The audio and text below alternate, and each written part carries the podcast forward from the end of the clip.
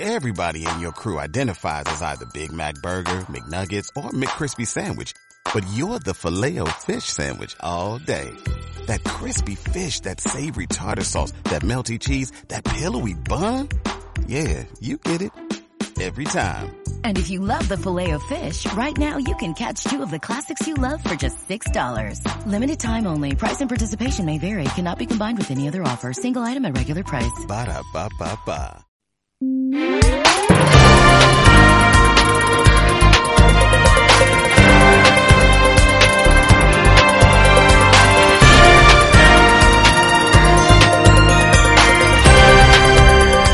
Hola, muy buenos días y comenzamos este informativo del 18 de noviembre, viernes, con frío, con lluvia, pero bueno, estamos aquí de nuevo en CLM Activa Radio para hablaros de las noticias más sociales de nuestra región y comenzamos con el avance. Rebajan la primera pena en Castilla-La Mancha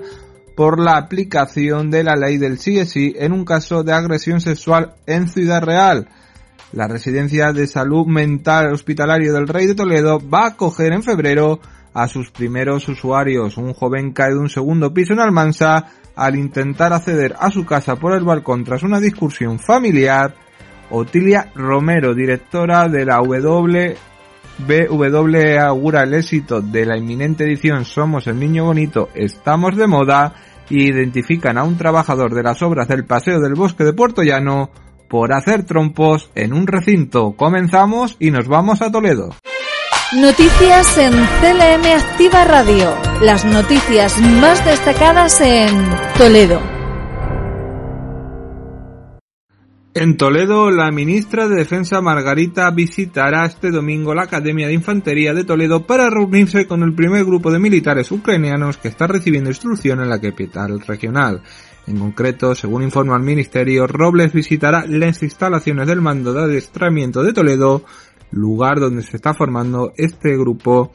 de militares ucranianos. Hay que hablar sobre lo que ha pasado, que rebajan la primera pena en Castilla-La Mancha por la aplicación de la ley del CSI en un caso de agresión sexual en Ciudad Real y lo metemos en Toledo porque el tribunal ha sido de Toledo. La consejera de Igualdad y portavoz del Gobierno regional, Blanca Fernández, ha alertado que ya se ha producido la primera revisión de sentencia a la baja en Castilla-La Mancha en la aplicación de la ley del CSI. Fernández, en una rueda de prensa previa a su comparecencia este viernes en las Cortes, ha especificado que esta primera sentencia se produjo por una agresión sexual y con la revisión de la pena se ha reducido en un año de prisión. En concreto, según ha explicado fuentes del gobierno regional, este caso se llevó a la Audiencia Provincial de Ciudad Real y fue notificado posteriormente por el Tribunal Superior de Justicia de Castilla-La Mancha, donde en virtud de la aplicación de la ley del CSI se ha rebajado la pena de 9 a 8 años de cárcel por este caso de agresión sexual. La consejera de Igualdad y portavoz ha aprovechado para reiterar su petición a la ministra de Igualdad, Irene Montero, de racionar para no consentir que ningún violador se beneficie de esta norma. Blanca Fernández ha reiterado que en su opinión esta es una magnífica ley, pero ha considerado que merece la pena que sea revisada en lo que se refiere a las penas, ya que nadie en este país quiere que se le rebajen las penas a los violadores. Si están de acuerdo en eso, vamos a hacerlo cuando antes porque es una magnífica ley, apuntó la consejera, considerando que estas rebajas son una nueva revictimización de las víctimas que no merecen. Nos vamos a la provincia de Ciudad Real. Noticias en CLM Activa Radio. Las noticias más destacadas en Ciudad Real. Y en la provincia de Ciudad Real tenemos que viajar hacia Puerto Llano donde efectivos de la Policía Local y Policía Nacional han identificado y propuesto para sanción por conducción temeraria a un conductor que este jueves se encontraba realizando trompos y derrapes en el interior del solar precipitando y vallado la obra del paseo del bosque de la ciudad industrial, según ha informado la policía local. Otras fuentes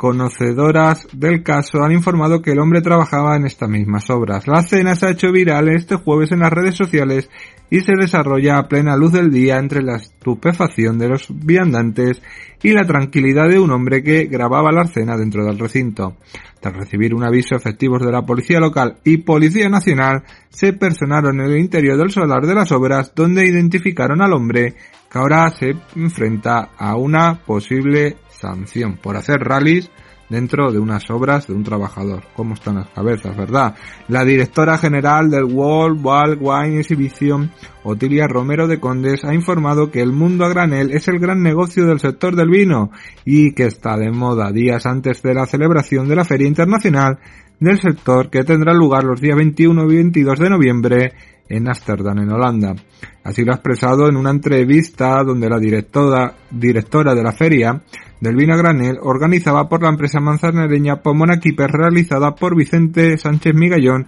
y Romero de Condes, que ya tiene confirmada la presencia de 31 países expositores y alrededor de 50 países visitantes. Según ellos, ahora mismo somos el niño bonito del mundo del vino y estamos de moda en el mundo a granel y se ha demostrado que es el gran negocio del mundo del vino. Ha contado la directora que a la vez añadía que este año se seguirá hablando de los envases de vino en lata de los nuevos consumidores y de los vinos sin alcohol. Así ha destacado que el sistema actual de vida es completamente diferente y se va a evolucionar hacia una vida un poco más saludable, por lo que el consumo de baja graduación y sin apenas alcohol, según ha expresado, es una tendencia maravillosa e interesante para el negocio del vino. Sobre la actuación y la, del actual vino a granel y las exportaciones, ha detallado que en España se ha bajado un 6% sin dejar de olvidar que este año las expectativas a nivel mundial son bastante buenas. La oferta de volumen del vino en la feria llega a un 85% según Romero de Conde, siendo una de las ferias que ahora mismo se está celebrando con más oferta y de volumen del vino. En este sentido ha avanzado que no es casualidad que la feria se celebre en Ámsterdam porque se trata de un país que no productor y por lo tanto cualquier país productor no tiene los celos que puede tener Francia, Italia o Portugal. Dentro de la feria además habrá una sección denominada Pequeños Tesoros del Mundo a Granel, con bodegas de producción que no superan los 2 millones de hectolitros y que tiene un papel importante en las marcas privadas. Y tenemos que ir a hablar de una mala noticia porque ha fallecido un joven tras quedar atrapado en una máquina en una finca agrícola de Tomelloso. Un joven de 20 años de edad falleció este jueves tras quedar atrapado por una máquina en una finca agrícola de la localidad de Tomelloso. Se presentaron las emergencias del 111 y el siniestro fue ocurrido a las 9 de la mañana en una finca del Camino de los Arenales. Estas mismas fuentes han indicado que el joven quedó atrapado en una máquina que se dedicaba a recoger cables o gomas de las espalderas de las viñas, falleciendo por desgracia allá mismo y todos podemos pensar cómo ha fallecido. Hasta el lugar se desplazó un médico que solo pudo certificar el fallecimiento, así como la Guardia Civil, Policía Local, una UBI y los bomberos de Tomelloso encargados de desencarcelar restos del cuerpo. Una lástima y con esto nos vamos al Albacete.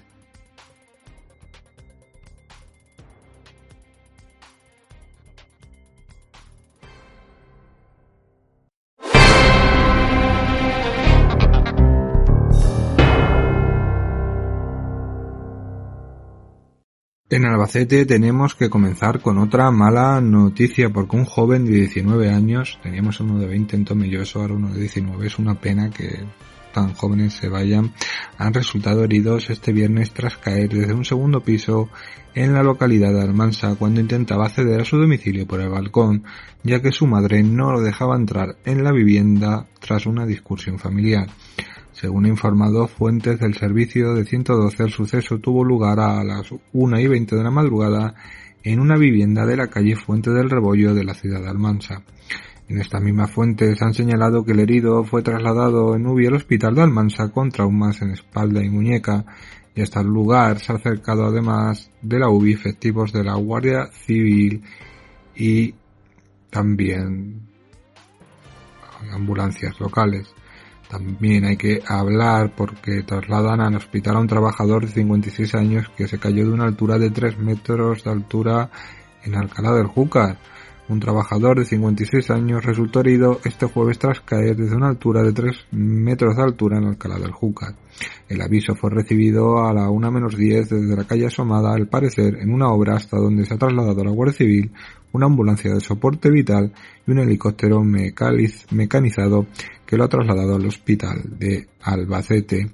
y piden 18 años de cárcel para un acusado de matar a otro de dos disparos en la cabeza y ocultarlo en la bañera. La sección segunda de la Audiencia Provincial de Albacete tiene previsto juzgar el próximo lunes a JRN para que la Fiscalía solicita 18 años de prisión tras ser acusado de matar de dos disparos en la cabeza a EMP en la localidad de Almansa. Según el escrito de la acusación, los hechos tuvieron lugar el 1 de agosto del 18, fecha en la que el procesado y víctima hablaron para verse en un piso y que JRN tenía en la localidad de, Almansa. En los momentos previos a la cita, el acusado cogió un arma carabina marca Ashwich modelo 525 calibre 22 que pertenecía a su padre y JRA y se personó en el lugar acordado donde se ocultó para esperar la llegada de AMP. Una vez que la víctima llegó al domicilio, el procesado, según la fiscalía, se aseguró de que no tuviera forma alguna de defender o huir y le disparó dos veces en la cabeza, causándole la muerte inmediata. Unos hechos que el Ministerio Fiscal considera que son constitutivos de un delito de asesinato y otro de tendencia ilícita de armas, por los que se pide 18 años de prisión y 10 años de libertad vigilada, así como la prohibición de acercarse a menos de 500 metros de AMPG, abuela del fallecido, durante 20 años, a quien además deberá indemnizar con la cantidad de 30.000 euros por los daños morales causados. El acusado ha estado en prisión provisional desde el 15 de septiembre de 2018 hasta el 7 de septiembre de 2020. El juicio comenzará el lunes a las 10 con la elección de los integrantes del jurado popular y con esto nos vamos a Cuenca.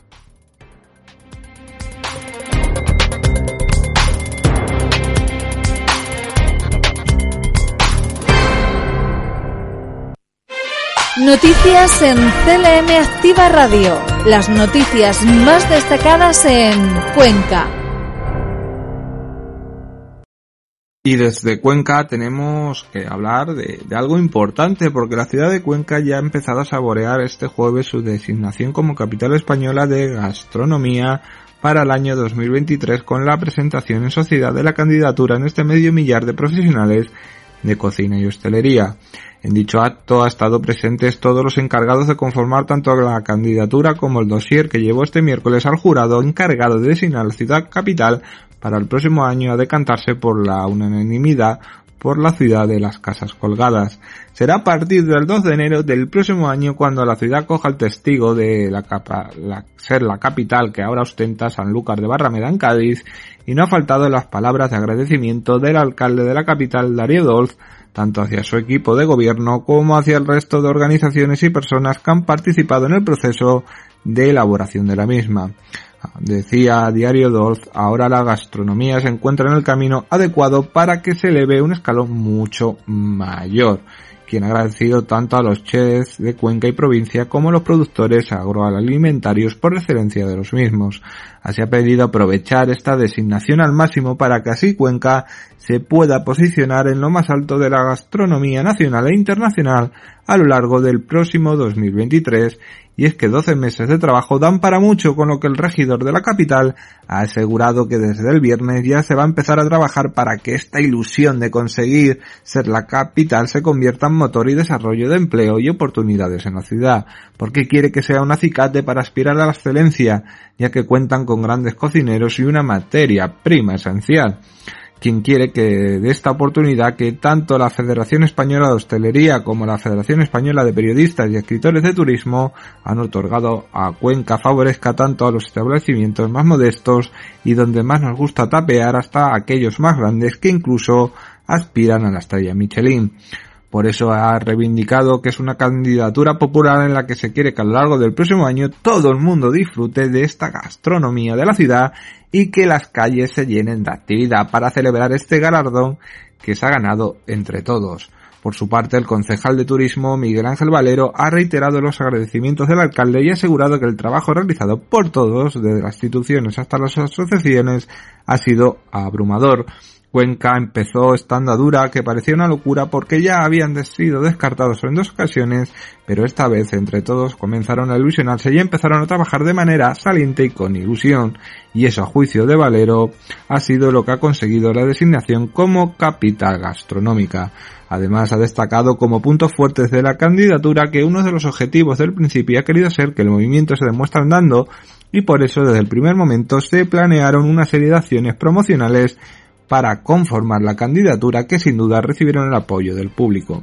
En apenas tres horas las 400 plazas abiertas a las distintas cenas y comidas se agotaron, por lo que se ha mostrado seguro de que esta capitalidad va a ser totalmente diferente y va a demostrar que en Cuenca son, son capaces de llevar a cabo todo lo que se proponen siempre pujando en la misma dirección. En la presentación de la candidatura también estuvo presente gente importante y han dicho que esto va a ser grandioso y es un ejemplo para toda Castilla-La Mancha. Con esto nos vamos a Guadalajara.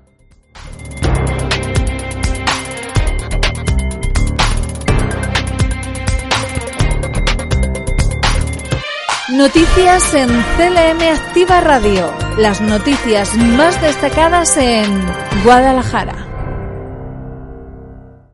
En Guadalajara tenemos que empezar con una mala noticia, ya que ha sido trasladado al hospital un menor herido por colisionar con una moto y un turismo en Villanueva de la Torre. El aviso del suceso se recibió a las 7 menos cuarto de ayer y tal como informó fuentes del 112 al lugar acudió la UBI, se desplazó la Guardia Civil, esperemos que se recupere lo más pronto posible. También hay que decir que el SESCAM podrá marchar en 2023 el código SEXIS y un plan de acción para el impulso de las recomendaciones de no hacer. El Servicio de Salud de Castilla-La Mancha SESCAM pondrá en marcha el próximo año el proyecto Código SEXIS, un plan de acción para el impulso de las recomendaciones no hacer elaboradas por las sociedades científicas dentro de la estrategia de seguridad del paciente que a falta de un año para que finalice su vigencia ya ha alcanzado el 80% de cumplimiento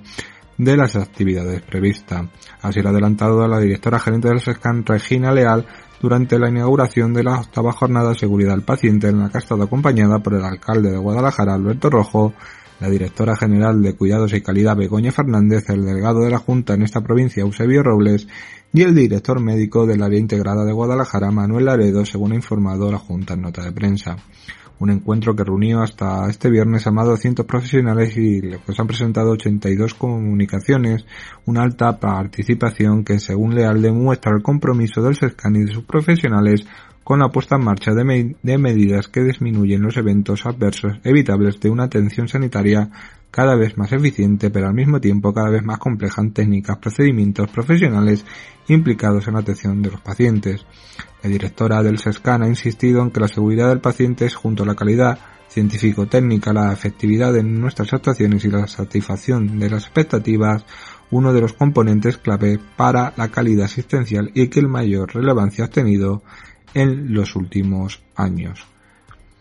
El código sepsis es la respuesta extrema del organismo ante una infección que puede causar la muerte del paciente y es considerada junto al infarto agudo de micardio o el ictus un proceso de tiempo dependiente y son muchos los estudios que se han puesto en manifiesto que la administración del tratamiento en las primeras seis horas es fundamental, asociándose a una disminución de las complicaciones y una reducción significativa de la mortalidad a corto y largo plazo. Vamos. Y en cuanto al tiempo, ya lo estamos viendo, que está siendo un tiempo frío, por ejemplo, temperaturas mínimas y máximas tenemos en Albacete 5, máxima 14, Ciudad Real 6, máxima 13, Cuenca 2, 2 grados en Cuenca, máxima 11, Guadalajara 4, máxima 13 y Toledo 6, máxima 15 y va a estar nuboso, cubierto, disminuyendo durante el día hasta quedar los cielos poco nubosos y lluvias y chubascos dispersos, disminuyendo de oeste a este desde el final de la tarde. Va a haber cota de nieve desde 1600 a 1800, bajando de 1400 a 1600 metros, brumas y bancos de niebla, temperaturas en descenso acusado sobre todo en las mínimas que tendrán lugar, como hemos dicho, en Cuenca, Albacete y este de Ciudad Real. Las heladas van a ser débiles al final en cumbres de la Ibérica y sistema central, con viento este de noroeste flojo con intervalos más intensos, sobre todo en Albacete y el sistema central. Les dejamos que pasen un gran fin de semana. Dentro de un rato vendrán nuestros compañeros del primer fichaje y disfruten de toda la programación de CLM Activa Radio. Hasta el próximo lunes.